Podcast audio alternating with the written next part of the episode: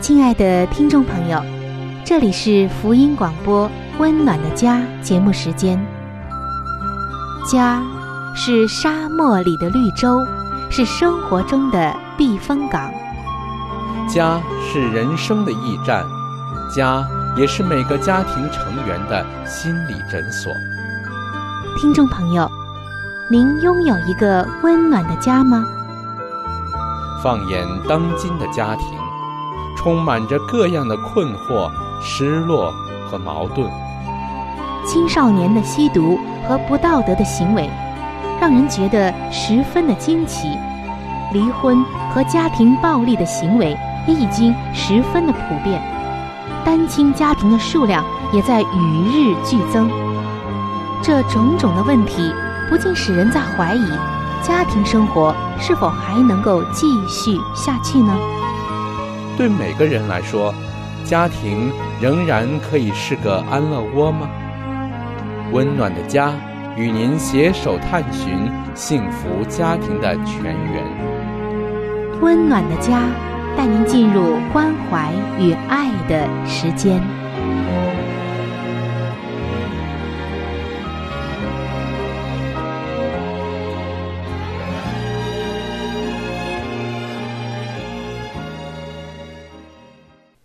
各位亲爱的听众朋友，感谢您来收听由希望之声福音广播电台为您带来的福音节目《温暖的家》。主持人春雨在这里恭候着您的光临。亲爱的听众朋友，温暖的家是每个人的梦想和心中的一个憧憬，而爱可以说是家庭当中最重要、持久的元素。那么，真爱有怎样的特质呢？可以说，真爱维系着家庭的温暖，也维系着心灵抛锚的港湾能够停留在这里。只有爱能够让人成长。然而，当进入到婚姻当中，却发现太多的时候，这爱无法延续下去。为什么呢？因为。我们还没有真正的了解真爱的特质，或者是我们明白却没有行出来，也可能我们不知道如何的运用在婚姻当中。但是真的要谢谢主，因为他总是在关怀着每一个家庭，无论这个家庭的状况怎样。更重要的，就是他告诉我们如何来为自己打造一个温暖的家。在上帝的爱中，我们看到，真爱有一个特质，就是舍己。主耶稣的一生正是舍己的一生。所以，上帝他真的是好希望我们能够明白，在婚姻当中有许多是需要你割舍的。这种割舍，它不是无原则的一种割舍，而是为了一种保护。所以今天我们分享的内容就叫做“割舍就是保护”。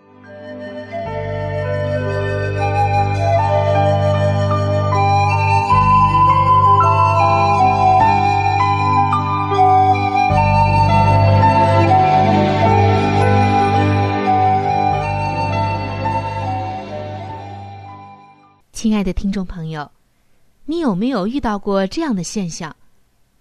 就是我们大部分的人都宁可避免在生活中说不，因为这会引起焦虑，甚至可能会得罪别人。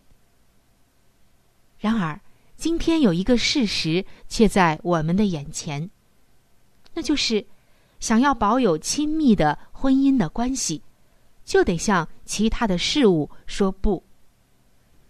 婚姻的排他性就在乎于。你没有那么多的时间或精力来完成所有你想做的事。一个良好的婚姻，它不仅仅是指的两个人能够持续的相爱，更是懂得在什么时候愿意割舍什么。这其实并不容易。新婚的夫妻最先感到挫折感的就是。要持续的走在婚姻的道路上，必须不断的向许多的事情说不。我们来看一下琳达有怎样的体会。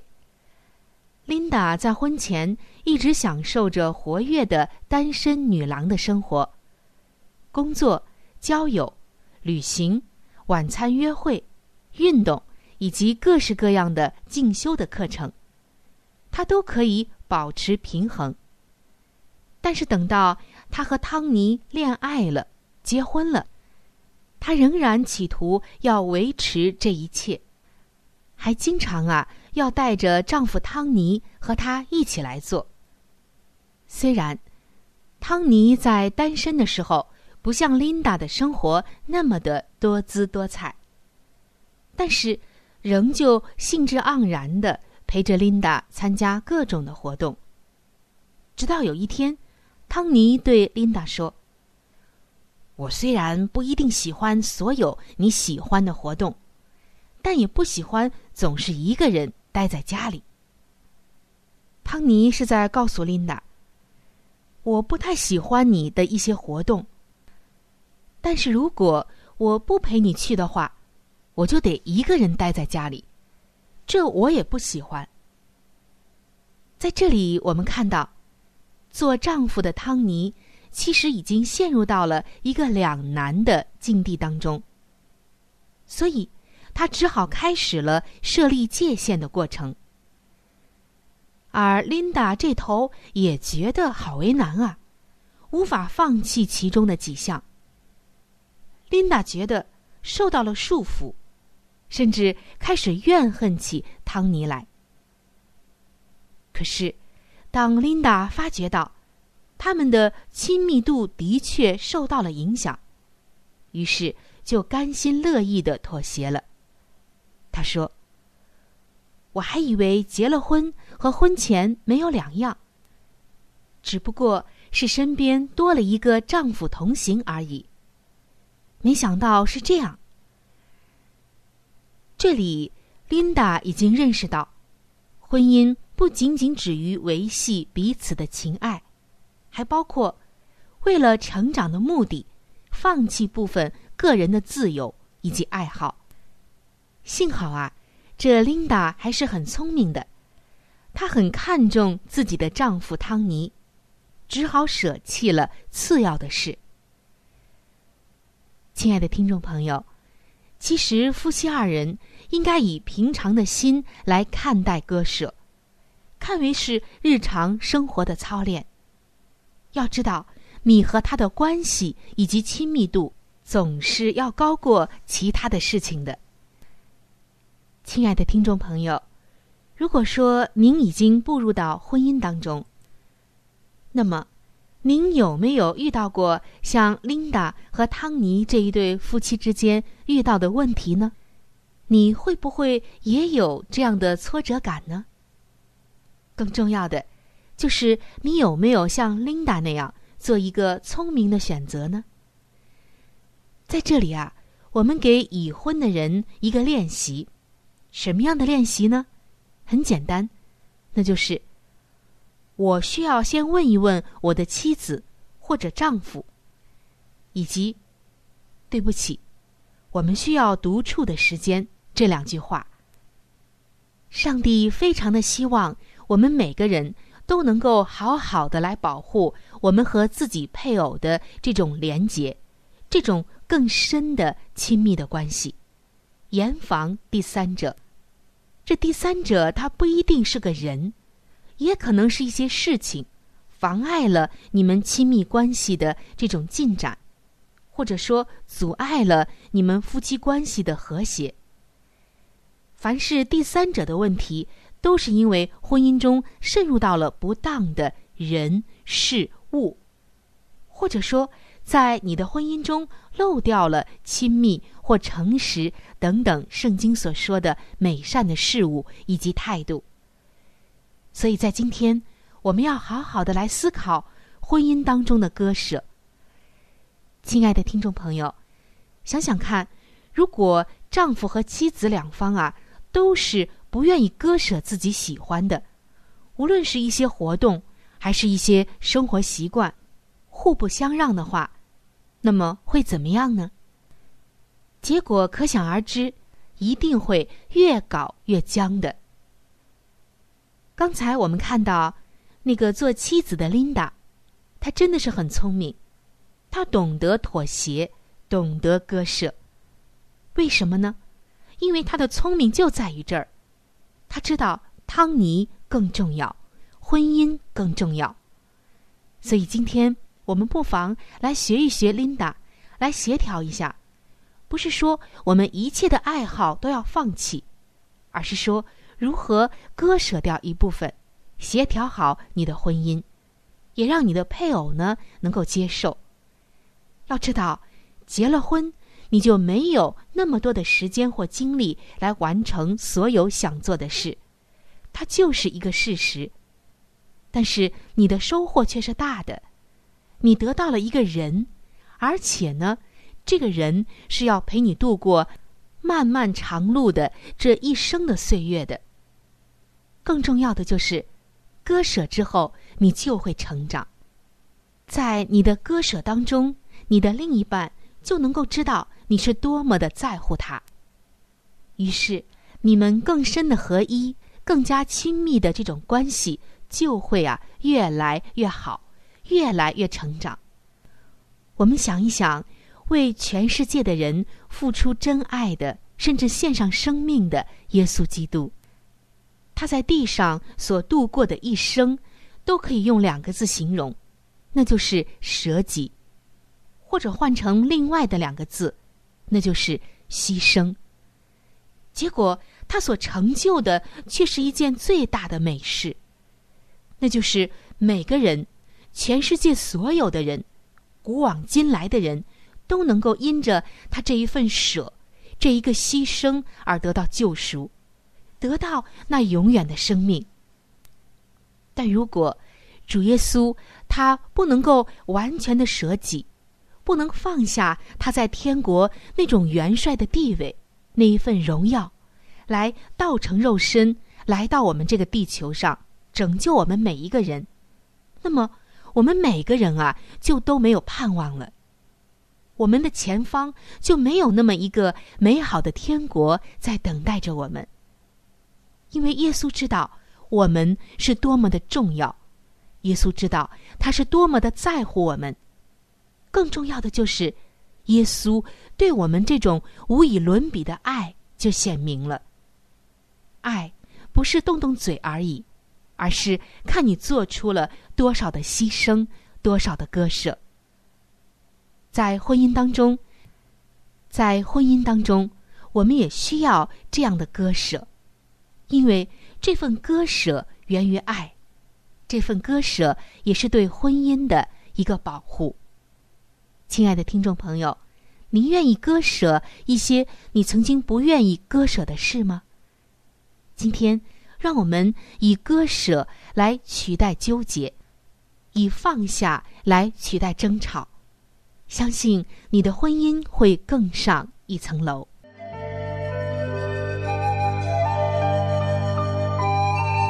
好书分享时间，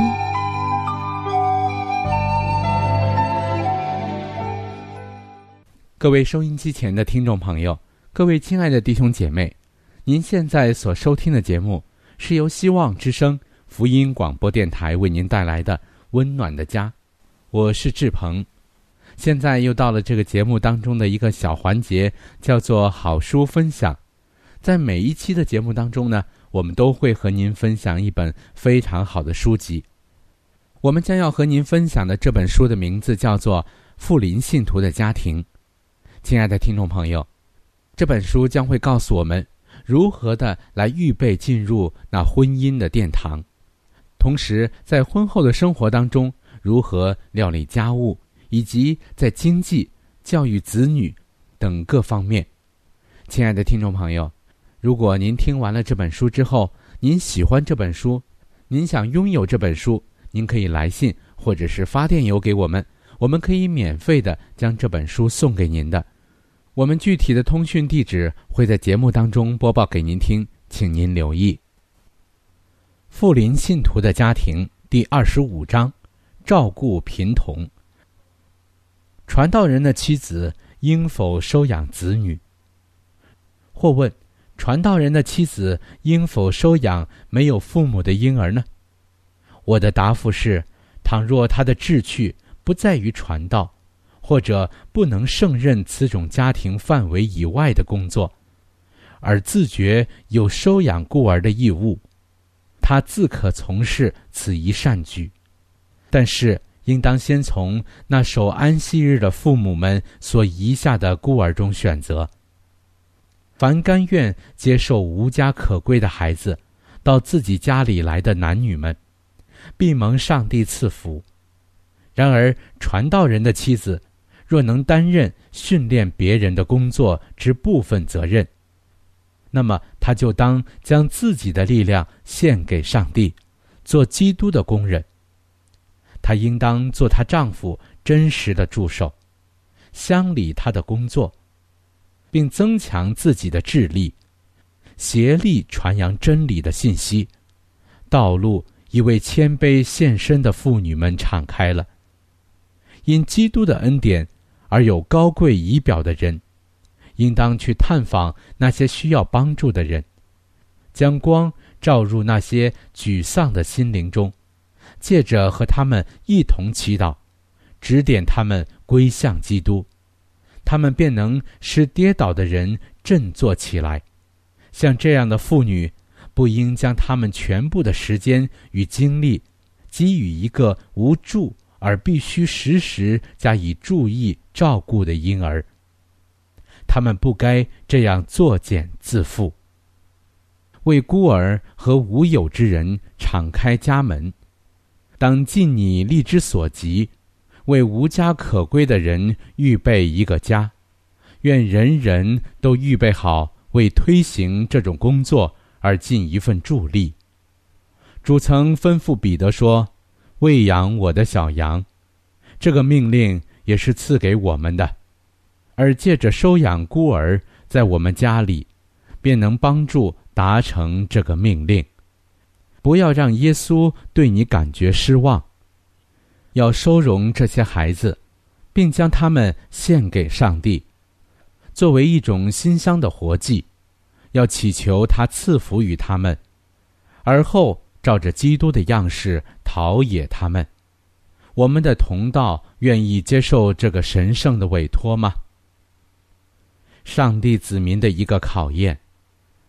我多年以前曾蒙指示，上帝的子民在为无家可归之人预备住处的事上必受考验，必有许多人因为相信真理而失去他们的家。反对与逼迫剥夺了信徒们的家，所以有家的人就有义务将家门大大敞开，欢迎没有家的人进来。我最近又蒙指示，上帝在这件事上必特别考验自称为他子民的人。基督为了我们的缘故成为贫穷，使我们因他的贫穷可以成为富足。他已做了最大的牺牲，就是因为可以为那般在世做客旅和寄居的，正在寻找更美的家乡，就是天家的人。预备一个家。第二十六章，父母传给子女的遗产。遗传之律，父母身心的状态，必继续留存于子嗣的身上。这件事却没有加以适当的考虑。双亲的习惯，不论在任何方面，若违反了生理之律，其本身所受的祸害。比再现于子嗣的身上，借着身心与道德方面的修养，众人都能成为基督的童工。父母所负的责任很大，我们所生的儿女将来成为福慧，或成为咒诅，都在乎他们。父母的志向愈高尚，智能与灵性的天赋愈丰厚，体力。愈健忘，则他们所赐予子女之生命的储备就愈加美。父母培养自己最佳的品质，就等于发挥一种改良社会、提拔后裔的影响力。许多父母之可悲的无知，那些受托保护上帝的产业，就是心灵、身体接照他形象而造的孩子们之人。当树立壁垒，以抗御现代败坏世人身心健康的放纵情欲之风。若追查今日许多不法之事的真因，就必须归咎于一般对此事漠不关心之父母的无知。健康与生命，都成了这种可悲之无知的牺牲品。做父母的人呐，你们若不借着教训和榜样，将上帝托付你们当尽责施于儿女的教育施于他们，你们就必为其后果向上帝负责。而这后果不仅限于你们自己的儿女，也必延及若干后代。正如让一株吉利在田间滋长，必产生这一类的收获。同样的，你们的疏忽所产生的罪恶，必害及一切在此影响范围以内的人。好了，亲爱的听众朋友，亲爱的弟兄姐妹。好书分享这个环节呢，我们今天就和您暂时的分享到这里。那如果您对这本书籍非常的感兴趣，希望得到这本书籍的话呢，请您来信告诉我们，我们会免费的将这本书送到您的手中的。来信请寄香港九龙中央邮政局信箱七一零三零号，你写“春雨收”就可以了。如果你给我们发电子邮件也是可以的，这样更快捷一些。我们的电邮地址是 c h u n y u 小老鼠 v o h c 点 c n。好了，亲爱的听众朋友，我们期待着您的来信。下面呢，我们将时间继续交给春雨姐妹。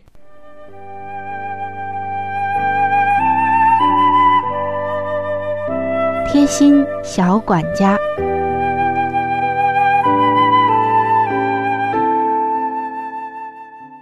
各位亲爱的听众朋友，欢迎来到贴心小管家的时间。我是您的朋友春雨，很开心能够和您相会在这里，一起来畅游生活当中的看似琐碎的事，一起来体会智慧的浓缩给我们的生活带来的从容。与喜悦，听众朋友，我们都知道中国被人称之为是自行车的王国。来到中国的大街小巷，你会发现，蹬着自行车的人正灵活的穿越在大街小巷当中，实在是一道风景。而在中国的有些地方，我们知道比较寒冷，这个时候呢。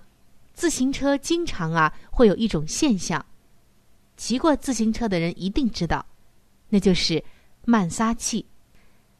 亲爱的听众朋友，如果你是一个爱骑脚踏车的人，你所在的地方也会有寒冷的季节，那么试一试下面的方法，你就不用再对着已经瘪掉的自行车胎干着急了。什么样的方法呢？就是防止自行车慢撒气的方法。首先，先把胶水均匀的涂抹在自行车的气门芯上，但是不要让胶水堵住了气孔，一定要注意这一点。涂抹好之后，立即把气门芯安装到自行车上，一定要快，这样就可以防止慢撒气的现象了。为什么呢？因为自行车上的气门芯是用人工合成的橡胶制作的，所以它就有着一个特性，叫做热胀冷缩的特性。天一冷就起不到密封的作用了，而胶水却能够很好的把它冷缩的这个缝隙粘住，自行车自然就不会慢撒气了。所以说，小小的一瓶胶水，就可以搞定自行车慢撒气的烦恼。听众朋友，您记住了吗？希望我们提供的方法能够帮助到您。那如果在贴心小管家当中有一些问题，您没有听清楚解决的方法，您也可以写信告诉我。我的联系方式会在每期节目快要结束的时候播报给您听，希望您能够留意，我会尽快的给你一个答案的。感谢你的收听，今天的贴心小管家就到这儿。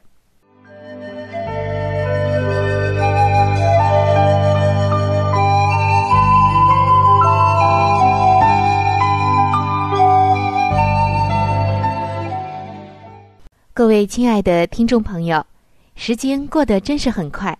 今天的话题呢，就和您先分享到这里了。